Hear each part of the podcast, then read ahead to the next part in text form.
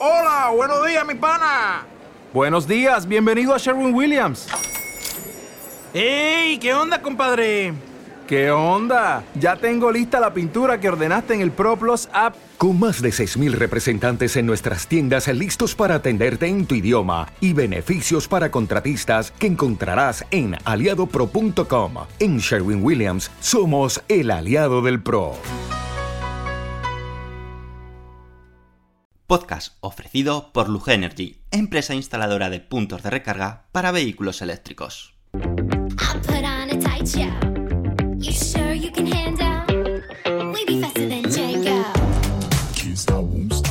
Bienvenidos al podcast de Somos Eléctricos. Yo soy Antonio Sánchez y te voy a acompañar durante los próximos 30-40 minutos que dura este podcast.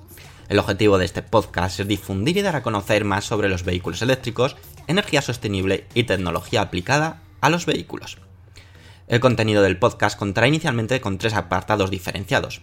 Por una parte, hablaremos de las noticias más destacadas ocurridas sobre vehículos eléctricos. Continuaremos con un apartado de Tesla, llamado Espacio Tesla, donde te hablaremos de curiosidades y experiencia de uso de un Tesla. Finalmente, acabaremos con preguntas y respuestas que nos hagáis llegar en los podcasts anteriores o a través de las redes sociales. Daremos respuesta a todas las dudas que te surjan. Y ahora sí, comenzamos el podcast número 158 de Somos Eléctricos.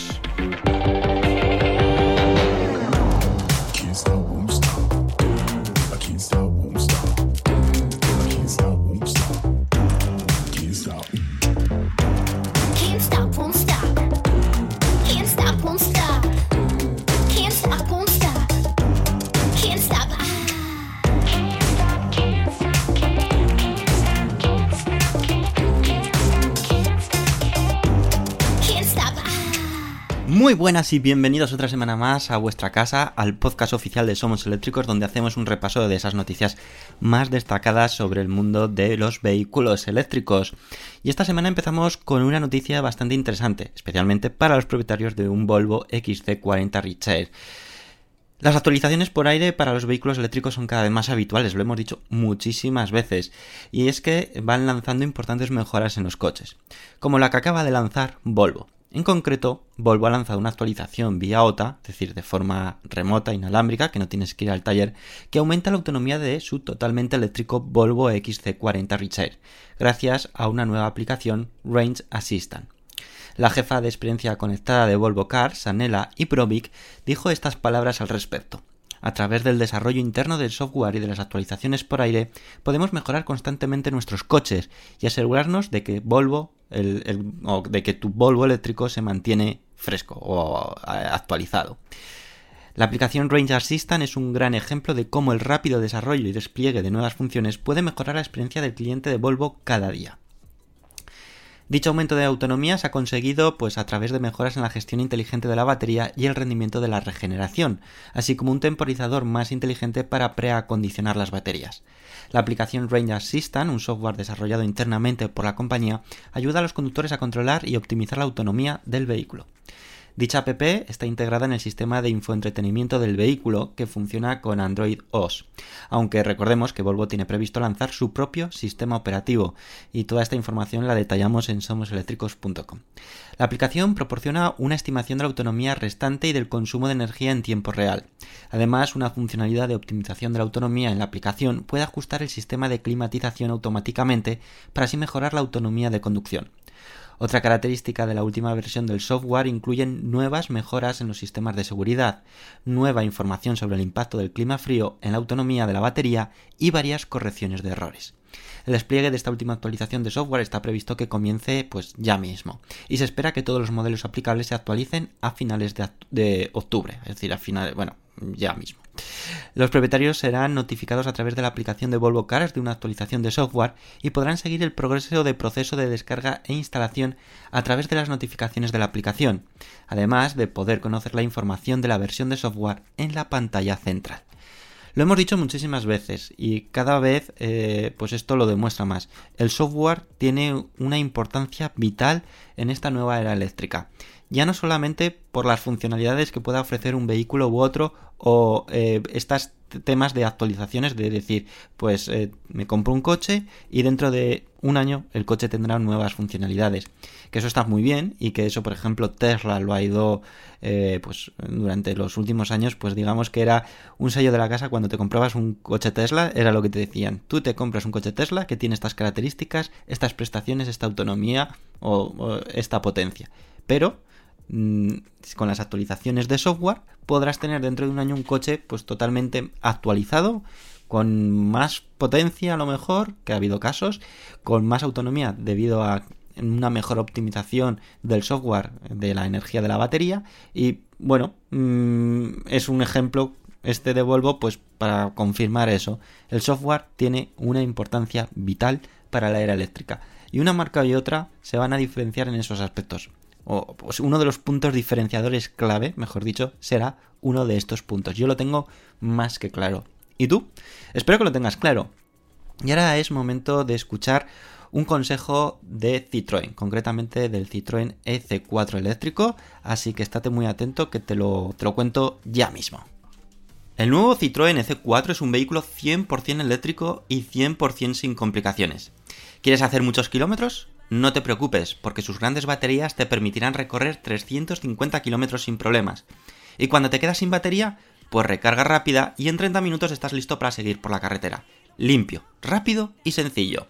Y si quieres mejor un híbrido, pues el C5 iCross Hybrid enchufable tiene lo mejor de los dos mundos. Por una parte tiene una batería que te permite recorrer 55 kilómetros en modo eléctrico sin contaminar ni consumir gasolina, ideal para trayectos cortos del día a día. Cuando llegues a casa o a la oficina lo dejas cargando y a seguir. Y si tienes un trayecto largo, por ejemplo en vacaciones, tienes todas las ventajas de su depósito de gasolina. Pero eso no es del todo lo que ofrece Citroën con su gama eléctrica. Para las modernas y grandes ciudades presentan un moderno y pequeño coche, el Citroën Ami, con el que podrás moverte por todas partes sin despeinarte, 100% eléctrico, 100% sencillo. Acércate por tu concesionario Citroën más cercano para verlos en persona o descubrirlos ya mismo en www.citroen.es porque te van a encantar.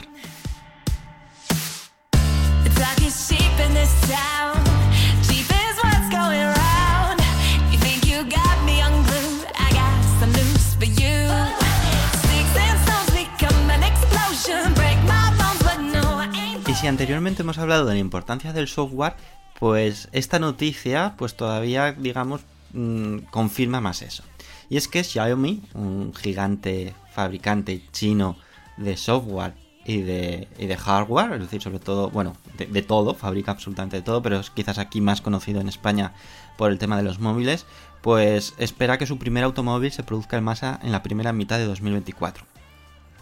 No es nada nuevo, y es que a principios de este mismo año es cuando Xiaomi anunciaba sus intenciones de entrar en el mundo de la automoción, con previsión de lanzar un coche eléctrico, al que inicialmente denominaron Xiaomi Smart Electric Vehicle, aunque en un principio no está del todo claro si finalmente lo haría.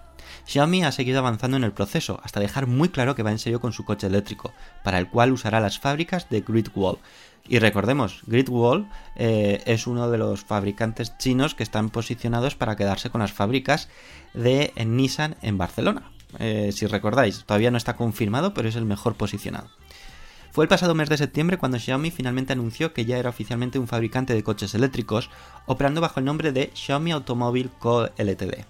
Unos pocos días de dicho anuncio se supo que Xiaomi estaría planeando hacerse con SAP para fabricar coches eléctricos, compañía en la que hemos sabido hace poco que está a la venta y que pertenece al gigante grupo eh, bueno, eh, pertenece a NEPS, que NEPS pertenece a su vez a Evergrande, que es un gigante, eh, una empresa gigante de inmobiliaria china que está pasándolas pues realmente mal y se tiene que quitar activos de como sea y una de ellas puede ser toda su división de automoción en la que se incluye SAP. Volviendo a la actualidad, Xiaomi ha vuelto a ser noticia de nuevo después de que su presidente Lei Jun dijese en el evento del Día del Inversor que la compañía está progresando más allá de sus expectativas y que esperan que su primer coche totalmente eléctrico se produzca en masa en la primera mitad de 2024. A este primer coche eléctrico está previsto que le sigan nuevos modelos en los tres años siguientes. El objetivo de Xiaomi es vender un total de 900.000 coches eléctricos en esos tres años. Está previsto que la primera fábrica de Xiaomi esté ubicada en Yizuan, Pekín. Bueno, eh, que es Pekín, China. La inversión inicial de Xiaomi es de 10.000 millones de la moneda de allí. Algo menos de 1.300, bueno, eh, de 1.000 1.350 millones de euros al cambio, con una inversión esperada de unos 8.600.000 millones de euros durante los próximos 10 años y que además algo importante, el propio CEO y presidente, Lei, será quien desempeñe el papel principal dentro de este nuevo nicho de negocio, digamos que deja un poco apartado sus labores de Xiaomi como tal y se va a centrar en la parte de Xiaomi eh, automóvil eh, como mm, parte visible y eh, totalmente involucrada. Y fijaros si vamos un poquito más, porque es que en la siguiente noticia también os tengo que hablar de otro fabricante, bueno, de un fabricante de una empresa taiwanesa que es muy conocida por fabricar productos de otra marca muy conocida, pero que ahora también va a dar el salto a los coches eléctricos. Y lo ha hecho a lo grande. Ha presentado tres vehículos eléctricos. ¿Quieres conocerlos? Pues dame unos segundos y te cuento todos los detalles.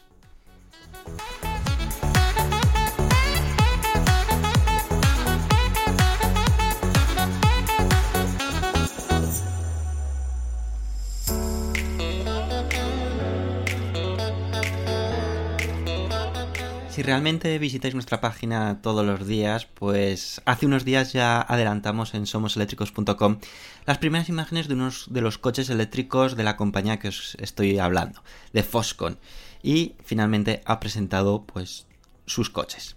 El gigante taiwanés, conocido principalmente por ser el fabricante de dispositivos tan conocidos como el iPhone y el iPad de Apple, ahora se atreve con el mercado de automoción, aprovechando esta oportunidad que está surgiendo con la transformación automotriz hacia una era 100% eléctrica. La sorpresa ha venido por partida triple, y es que Foxconn ha presentado tres coches eléctricos, y son estos. El primero de ellos, el Model C. Este vehículo será el primero en ser construido bajo la plataforma abierta de vehículos eléctricos de Hongai, que Hongai es una... eh, uno de los socios de este proyecto. Se trata de un sub eléctrico cuyas principales características son su forma, espacio, potencia y consumo. Se trata de un diseño pues muy minimalista, donde se quiere aprovechar al máximo el espacio, e incluso ofrecerá la opción de 5 más 2 asientos, a pesar de que sus medidas son muy contenidas. Para que os hagáis una idea, es más pequeño que el Tesla Model Y, y ahí ya incluso las mm, dos plazas traseras ya quedan un poco justas, pues para que os hagáis un poquito la idea. Sus medidas son 4,64 metros de largo y una distancia entre ejes de 2,86 metros. Respecto a prestaciones, pues el fabricante ya ha dado algunos datos, como su coeficiente de resistencia aerodinámica, que es de tan solo 0,27, y potencia como eh, una potencia que es capaz de acelerar de 0 a 100 km hora en 3,8 segundos. Otro dato importante ha sido la autonomía, y es que este Model C de 7 da una autonomía de 700 km bajo el ciclo NDC. Por lo tanto, reales se quedarán en unos 500, 500 y pico, pero 600 a lo mejor, y son unos datos realmente asombrosos. El siguiente coche es el Model E. Y este Model E pues, es un sedán de lujo que cuenta con el diseño italiano de Pininfarina.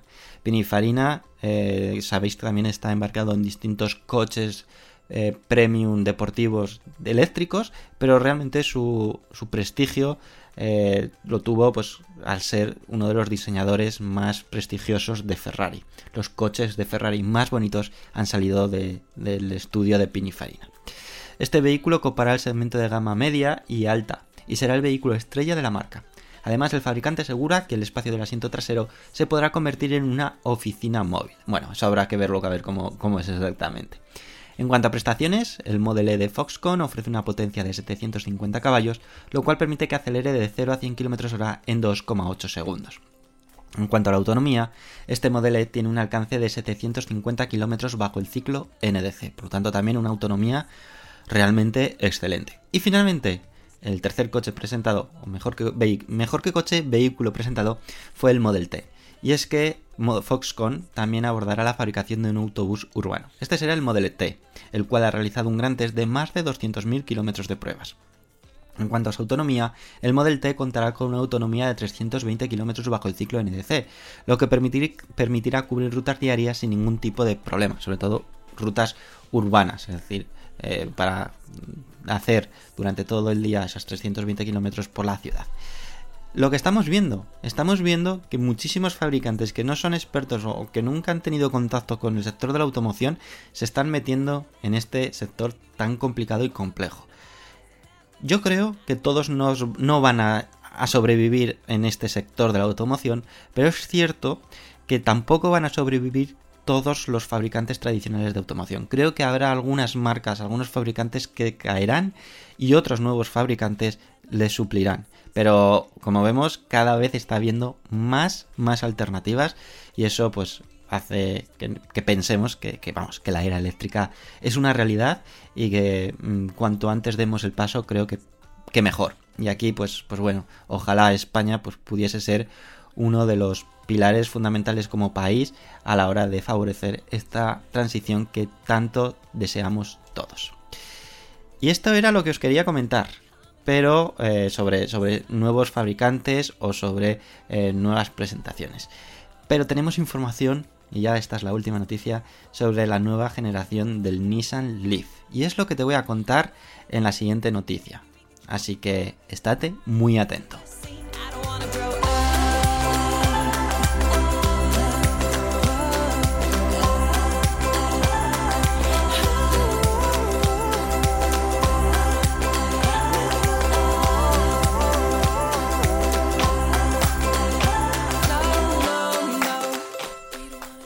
Pocas presentaciones requiere el Nissan Leaf, y es que puede ser considerado para muchos como uno de los modelos que ayudaron a esta transición eléctrica. Fue una apuesta cuando nadie creía en ese tipo de vehículos. Es cierto que su diseño, sobre todo el de la primera generación, el segundo ya era muy chulo, el de la primera generación no gustó a todo el mundo. Eh, Lo, llamaban como carapato, es decir, porque tenía una forma pues distinta, que yo creo que era lo que buscaba el fabricante realmente, eh, hacer esa distinción. Actualmente y desde hace unos años, con la segunda generación del Nissan Leaf, empieza a tocar el momento de ya pensar en una tercera generación. Y eso a día de hoy muy pocos modelos eléctricos pueden presumir de ello, por no decir casi casi ninguno. Yo estoy intentando recordar alguno que, que tenga ya tres generaciones eh, o tres renovaciones de coches eléctricos y no se me ocurre ninguno. Por ejemplo, Tesla, aunque bueno, Tesla es un caso un poco distinto, curioso, pero es cierto que, por ejemplo, el Tesla Model S, que puede ser considerado, aunque bueno, anteriormente estaba el Tesla Raster, pero el Tesla Model S puede ser considerado como su primer coche eléctrico, eh, ahora ha empezado o ha estrenado su segunda generación, es decir, esa renovación por completo, aunque bueno, estéticamente por fuera sigue manteniéndose tal o muy parecido a las versiones anteriores. Pero bueno, en el caso de Nissan, eh, actualmente estamos en la segunda generación y ya estamos pensando en la tercera generación. El propio CEO de Nissan Europa, eh, Guillaume Cartier, eh, ha sido el que ha confirmado que el próximo Nissan Leaf será totalmente distinto al de la actual generación. Incluso pasará de ser un compacto, que es lo que es a día de hoy, a un crossover, el cual será un modelo muy similar al Renault Megane E-Tech Electric. Y ya sabéis que Renault también ha optado a que su Megane eh, de toda la vida, que tenía un diseño pues, más compacto, eh, pasa a ser un crossover. ¿Y esta similitud por qué será? Pues porque utilizarán la misma plataforma de desarrollo, la conocida como CMF-EV, que es una plataforma desarrollada en conjunto por la alianza Renault, Nissan y Mitsubishi, y que creo recordar que el Nissan Adilla es el primero que estrena esta plataforma. Eh, el nuevo Nissan Leaf se fabricará de nuevo en la planta que tiene Nissan en Reino Unido, en Sunderland, y que a día de hoy está siendo utilizada también para la actual generación de este modelo, del Nissan Leaf. Aunque ya se ha confirmado que contará con una inversión de más de mil millones de libras para adaptar eh, esta fábrica pues, a esta nueva era eléctrica, sobre todo pues eso, a la plataforma CMF-EV. Eso sí, todavía nos tocará esperar un poco para que Nissan lance esta nueva generación del Leaf, ya que su marco temporal está situado para 2025.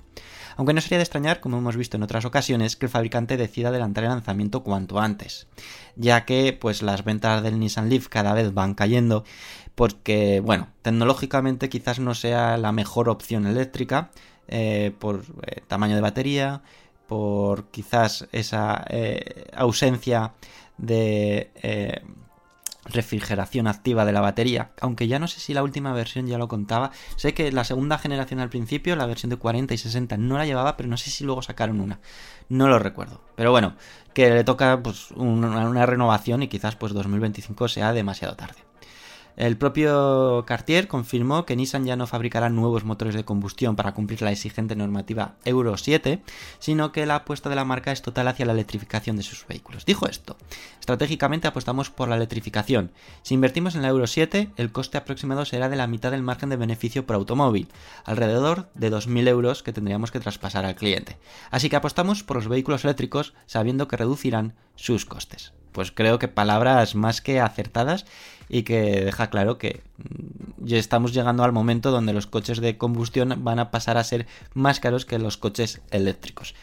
Es cierto que eh, quizás estamos en una etapa donde los coches de combustión van a subir su precio y los coches eléctricos van a empezar a bajar su precio. A ver dónde se cruzan esa- esas, esas gráficas.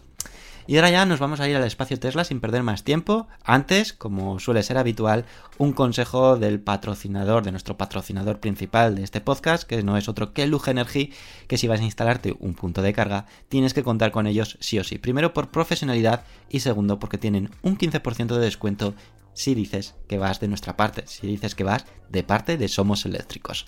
Así que vamos a ello. Si hablamos de coches eléctricos, debemos hablar de punto de recarga, ¿verdad?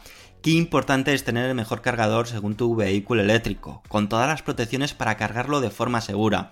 Aquí debemos hacer mención especial a Luge Energy, nuestra empresa de confianza especializada en la instalación de puntos de recarga en garajes privados y comunitarios. Han instalado, atentos, más de 7.000 cargadores en España en los últimos 8 años. Por lo tanto, experiencia y casos tienen de sobra para que puedan cubrir todas tus necesidades. ¿Y por qué? ¿Por qué confiamos o por qué os recomiendo Luge Energy? Porque visitan tu garaje de forma totalmente gratuita, te asesoran y gestionan todas las ayudas en el caso de que haya ayudas. Y ahora, además, para todos los oyentes de este podcast de Somos Eléctricos, tienen una promoción especial. Atentos, un 15% de descuento a la hora de instalar tu punto de carga en tu garaje. Solo tienes que entrar en la siguiente web o en la siguiente dirección, que también os lo vamos a dejar en la eh, descripción del podcast para que no tengas ninguna duda, pero es lugenergy.com barra somos eléctricos. Así podrás aprovechar esta promoción exclusiva que son un 15% de descuento, que está realmente bien. Y además vais a contar o vais a contar con la confianza y con la profesionalidad de una empresa que ya tiene muchísimos años experimentados en este sector. Así que ya sabéis, podéis confiar en Lugenergy para instalar vuestro punto de carga. Y ahora sí, ya nos vamos al espacio Tesla.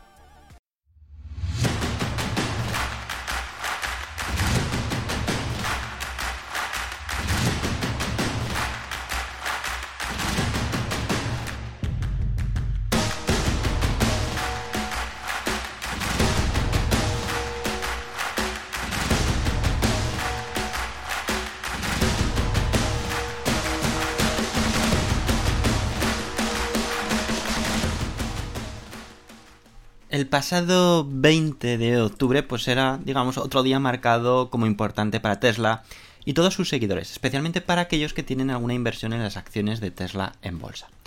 Una vez que se cerró el mercado bursátil ese día en Estados Unidos, Tesla presentó los resultados financieros a todos los accionistas de la compañía referentes al tercer trimestre de 2021, tal y como realiza cada trimestre.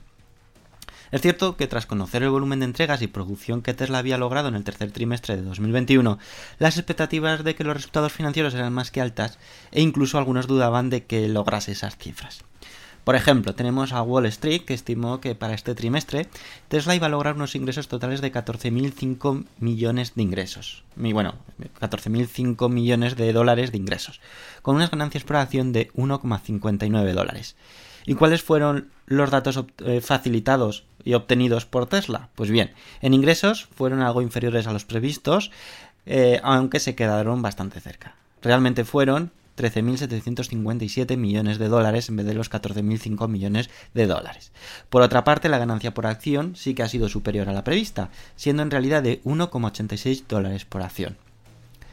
Y sobre el tema de las acciones de Tesla, pues mm, durante eh, estos últimos días en vez de bajar las acciones al presentar resultados financieros, que es lo que ha sucedido durante toda la historia de Tesla y la mayoría de las compañías, esta vez ha pasado todo lo, todo lo contrario. Ha ido subiendo el precio de la acción de Tesla hasta llegar a los 909 dólares por acción. Un récord absoluto para la compañía. Nunca había tenido una valoración tan alta. Respecto al flujo de efectivo, la compañía ha anunciado una disminución a 16.100 millones de dólares, impulsado principalmente por la deuda neta y reembolso de arrendamientos financieros por valor de 1.500 millones de dólares. Todo esto ha permitido que la deuda total de la compañía sea tan solo de 2.100 millones de dólares a final de este tercer trimestre. Por lo tanto, ya se acerca mucho a poder pues no deber absolutamente nada. A estas alturas parece que nadie duda de que Tesla está teniendo un crecimiento increíble y sostenido, donde sus cuentas financieras cada vez son más positivas y con menor deuda. Y eso que hace unos años muchos daban prácticamente por muerta la compañía de Elon Musk. Y como veis, de muerta no tiene absolutamente nada. Otro dato que también fue facilitado en esa conferencia financiera en la que en esta ocasión no ha estado presente Elon Musk y por lo tanto ha habido menos novedades de las que suele haber o, preguntas que se le suele hacer directamente a Elon Musk, sí que el director financiero de Tesla adelantó algo importante.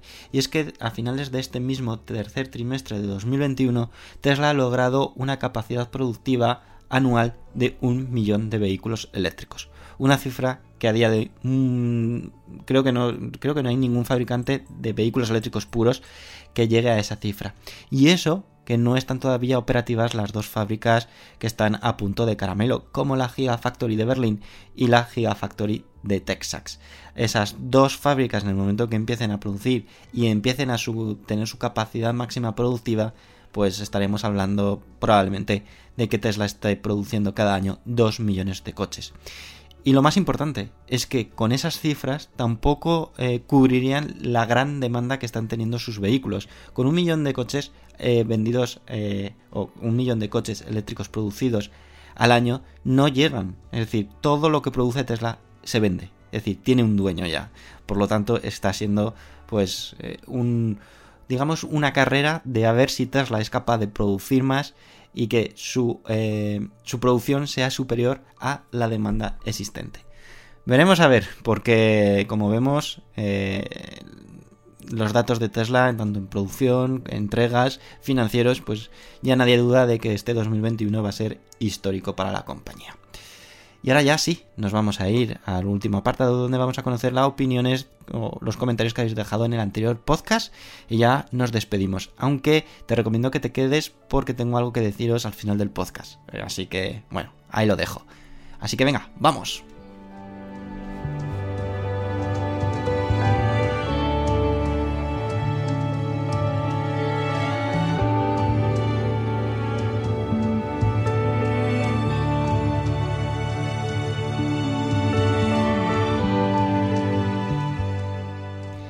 Y vayamos ya sin perder más tiempo a esos comentarios que habéis dejado, que son muchos y muy interesantes. El primero ha sido Antonio que dice, homologación estándar y única en todos los países para el cálculo de la autonomía real de los coches eléctricos para su divulgación oficial. Consciente de que para el usuario la autonomía real depende de su forma de conducir y de otros posibles factores. Al menos debemos, a la hora de elegir un coche, contar con información técnicamente fiable y comparable con los diferentes modelos y marcas. Igualmente homologaría a nivel mundial la seguridad de los coches. Aquí Benito Grille Medina dice, deberían poner el consumo en kilovatios vatio hora urbano, extraurbano y mixto, al igual que lo hacen con los coches de combustión interna. Y Terry Verde le dice, bueno, por lo que veo en la homologación china, se nota que ellos conducen mucho en bajada de una montaña. Ja, ja, ja. Eh, también Benito de Antonio les contesta a Benito Grille Medina que es cierto, sería una buena referencia. Y Tere Verde pues lo confirma, es una excelente opción. Y la verdad es que sí, no sé por qué, si en combustión, eh, en los coches de combustión interna están homologando pues tanto en tres eh, ciclos o en tres casos, urbano, extraurbano y mixto, no sé por qué no lo hacen también en, en el de vehículos eléctricos que quizás pues nos aproximaríamos un poquito más a la realidad. Antonio García nos dice, apuesto por las actualizaciones de software en los coches tan pronto estén disponibles y lógicamente totalmente testadas antes de instalarlas para garantizar la seguridad y la fiabilidad. Considero que es una ventaja para los usuarios el disponer sin demora de nuevas funcionalidades para la seguridad del coche o disfrute de la conducción. Aquí venía pues porque creo que estuvimos hablando de Volkswagen, de que iba del Volkswagen ID4 o el Volkswagen, ahora no recuerdo, que cada tres meses iban a lanzar. No sé si era esa la noticia, pero bueno, iba un poco destinada a ello. Miner77 nos dice, recapitulando, zonas restringidas en ciudades de más de 50.000 habitantes, sin estudios de contaminación asociados, sin programas para ayudas transición energética, sin saber qué vehículos contaminan y cuánto contaminan. A mí me suena a zonas de exclusión de gente con poco dinero. Y no te voy a quitar la razón, es posible, incluso en Reino Unido van mucho más allá, porque mm, puedes entrar a esas zonas de bajas emisiones pagando. Es decir, si tu coche no es eléctrico y tienes uno de combustión, puedes entrar pagando.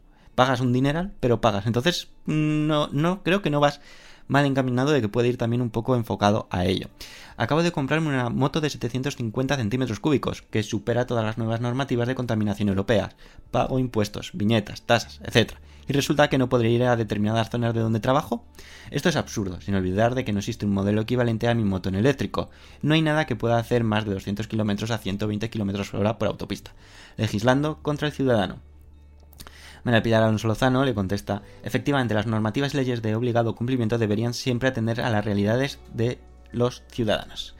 Y también María Pilar Alonso Lozano nos dice, es probable, por no decir seguro, que Elon Musk a la hora de establecer la fecha para celebrar la GigaFest en Berlín, que la fábrica estaría totalmente operativa para producir las primeras series del Model Y. Desconozco los motivos de retraso de la puesta en marcha por los permisos y me gustaría saber si es por burocracia, por intereses encubiertos o por la falta de cumplimiento a la normativa europea por parte de Tesla.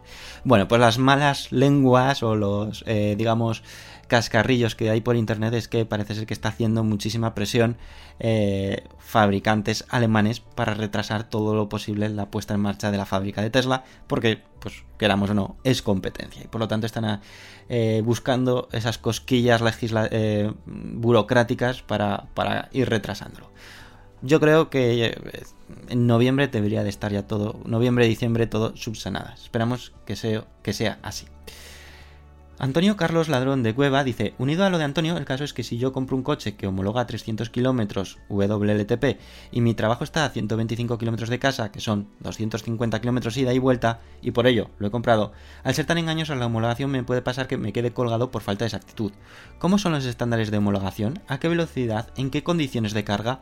Día importante, eh, día importante saberlo para poder elegir y sobre todo tener más actitud para la elección. Gracias por el podcast y por el excelente trabajo que hacéis. Antonio García le contesta, es también mi duda e incertidumbre. Solo en estos momentos se puede saber por uno mismo probando el coche antes de comprarlo o con las pruebas sobre los diferentes terrenos que Somos Eléctricos ha realizado, por ejemplo, en la prueba del MG, pruebas reales en base a kilómetros realizados y los que teóricamente dice en la pantalla del coche.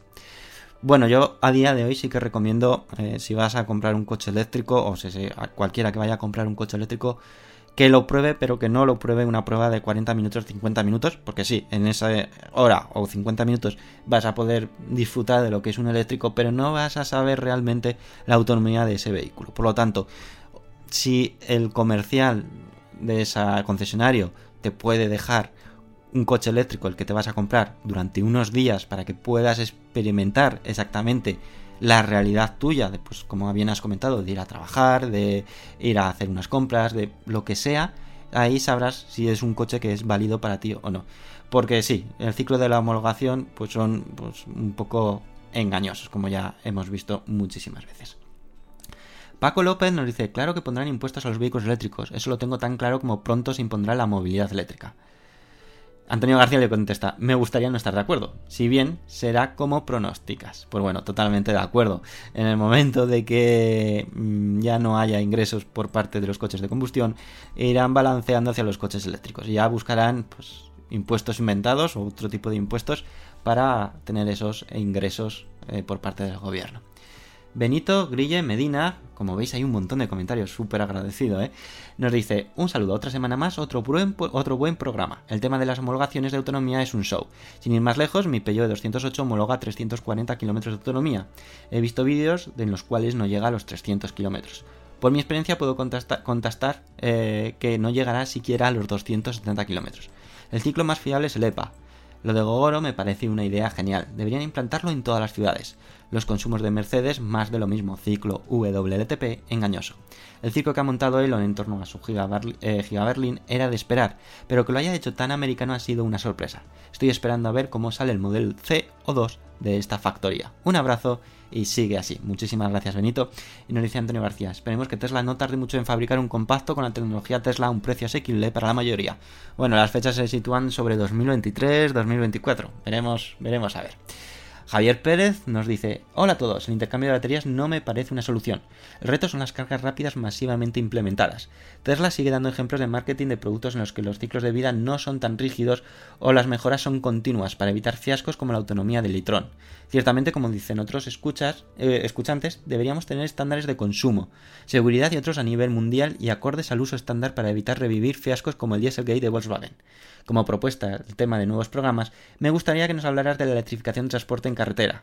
Mereces. eh, Ah, Mercedes ha presentado su primer e-camión y el transporte de pasajeros. Muchas gracias por el podcast, web y newsletter. Muchísimas gracias, Javier.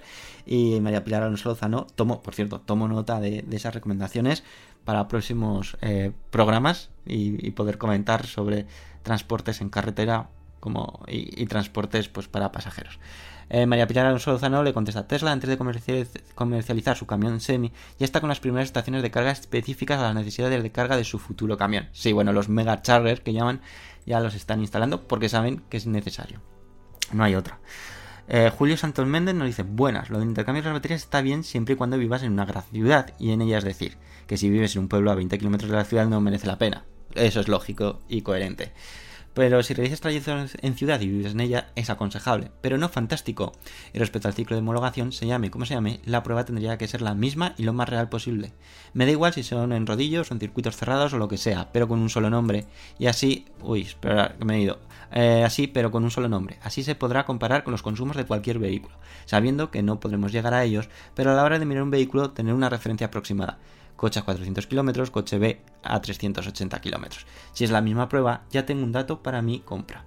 María Pilar Alonso Lozano dice, comparto contigo la estandarización para determinar la autonomía de los coches eléctricos. Y Televerde se suma y también dice, estoy de acuerdo con respecto al intercambio de baterías para una gran ciudad. Y ya finalmente tenemos a Televerde que nos dice, el intercambio de baterías me parece una opción viable si permite bajar los costes de adquirir una motocicleta pagando solo una suscripción por el uso de las baterías, lo que les permitiría olvidarse del inconveniente de la degradación. Me parece interesante y estaría bueno eh, aterrizar los números para realizar cálculos más exactos y comparar con otras opciones. Excelente podcast y un abrazo desde Paraguay. Muchísimas gracias y ya finalmente Antonio García le contesta a Telever y dice comparto que el intercambio de baterías puede ser una muy buena solución sin prescindir simultáneamente el uso de los puntos de carga.